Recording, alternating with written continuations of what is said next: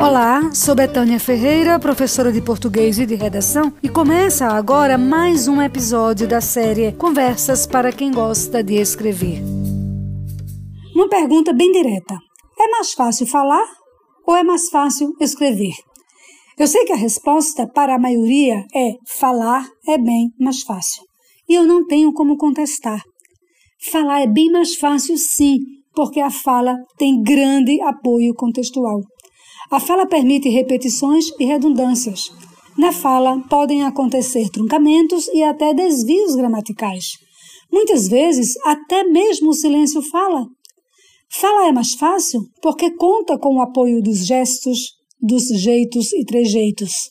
A fala é evanescente, é efêmera. A fala se esvai. Em uma palestra, por exemplo, uma falha de concordância ou um erro de pronúncia chegam aos seus ouvidos e você, na hora, até se assusta. Você nem acredita que aquela criatura tão conhecida, tão importante na sua cidade, falou as pessoas precisam entender, em vez de as pessoas precisam entender. Ou pronunciou é um privilégio estar aqui, em vez de é um privilégio estar aqui. Ao escutar certas falhas, você realmente se assusta, mas passa, aquilo passa. Na hora surgem alguns comentários, sim, você nem acredita no que ouviu, mas passam os dias e aquela fala cai no esquecimento. Ela some, muitas vezes some sem deixar rastro, ninguém mais comenta sobre aquilo. Falar é mais fácil. Por exemplo, quando você está falando, e escapa uma falha, escapa um errinho, se você for esperto, estiver ouvindo aquilo que você mesmo fala durante o próprio processo, você já corrige, você já ajusta a falha e até se esquiva de algumas críticas. Mas com a escrita não é assim. O que você escreve não se esvai. O que você escreve não some, não cai no esquecimento. O que você escreve vira documento e você nem tem ideia de nas mãos de quem vai cair esse documento. Ainda mais hoje em dia, com os recursos digitais, com os prints feitos diretamente das redes sociais, escapa nada ou quase nada. E a coisa se torna bem mais séria. Enquanto fala, você conta com um contexto e com várias estratégias de apoio. Já comentamos sobre isso. A escrita conta apenas com as palavras articuladas entre si e com os sinais de pontuação. E só. Para escrever, contamos somente com as palavras e com os sinais de pontuação. Por isso, dá bem mais trabalho escrever. Você pode até contar com algumas marcas ou registros escritos para dar algum realce quando escreve, a exemplo do negrito, do grifo, do itálico. Mas no final das contas, sempre fica apenas o jogo de palavras e os sinais de pontuação. É mais difícil escrever, sim, porque é preciso entender a capacidade que as palavras têm de se relacionar umas com as outras em busca do sentido. A capacidade que as palavras têm de darem-se as mãos solidariamente é impressionante. Mas não é apenas isso. Existem as orientações, existem as normas gramaticais para que essa relação, para que esse entendimento entre as palavras seja proveitoso e resulte em pensamentos claros, precisos, coerentes. E, do outro lado da linha, é preciso que haja alguém que saiba realmente ler e interpretar o que está escrito. Escrever é mais difícil, não resta dúvida. Para alguns, escrever chega a ser traumatizante. Será que você é daqueles que fica de longe observando com uma certa ciumeira um colega que escreve bem, com aquela facilidade de causar inveja boa, explorando e apresentando bons argumentos? E você fica ali, admirando a pessoa escrever os textos maravilhosos que você não consegue escrever. Muito chato, não é? Enquanto isso, Você fica ali parado, com o papel em branco diante dos seus olhos, caneta na mão e nada. Sai nada.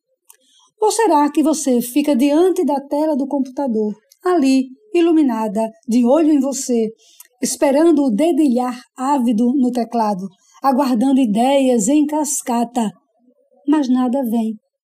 Nada mesmo. E você fica insistindo e até reclamando: não sai, não sei escrever.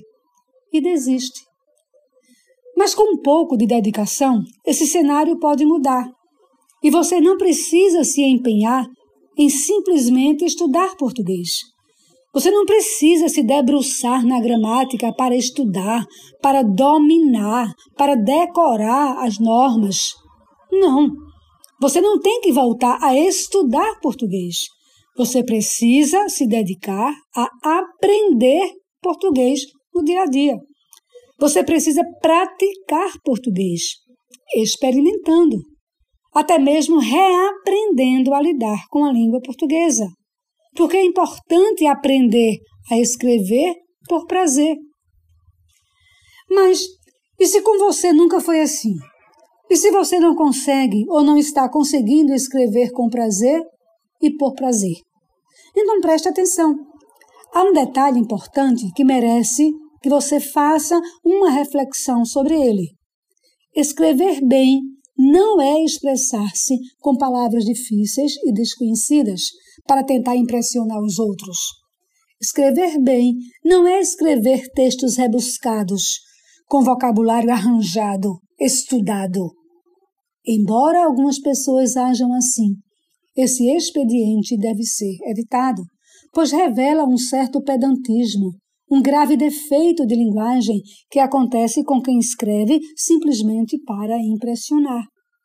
Por outro lado, também não vale relaxar, soltar o texto de qualquer jeito, ou soltar no texto palavras, expressões ou construções do jeitinho que elas vêm à mente, sem quaisquer filtros estilísticos, sem ajustes gramaticais, sem acordos semânticos que atendam ao contexto. Você precisa considerar que escrever bem é escrever com clareza, com concisão e com correção. Escrever bem é tratar a produção das ideias e registrá-las com elegância. De maneira simples, mas com elegância, respeitando o leitor do outro lado da linha.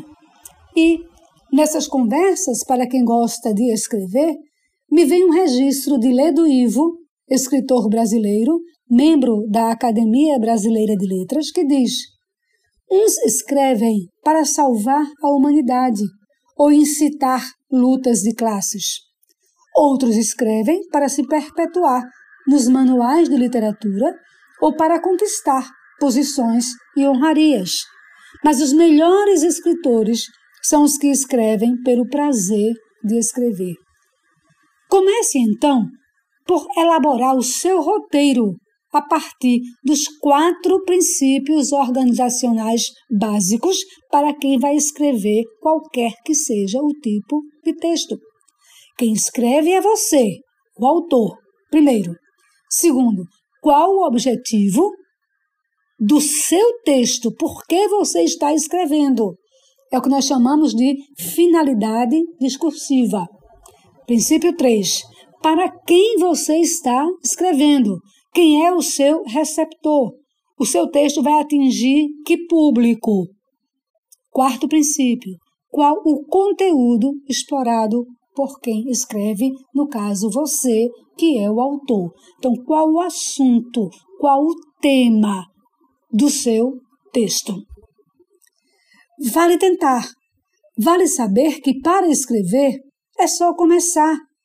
Solte três ou quatro motes, que são aquelas palavras, expressões ou ideias rápidas, para dar a partida e comece por ampliá-las. Você amarra as ideias para que possa então, a partir dessa amarração via motes, indo aos poucos desenvolvendo cada uma delas e até mesmo reorganizando, colocando em uma nova ordem. Vá tentando devagar, Vá se dedicando ao aprendizado da produção de um texto, de qualquer que seja o gênero desse texto.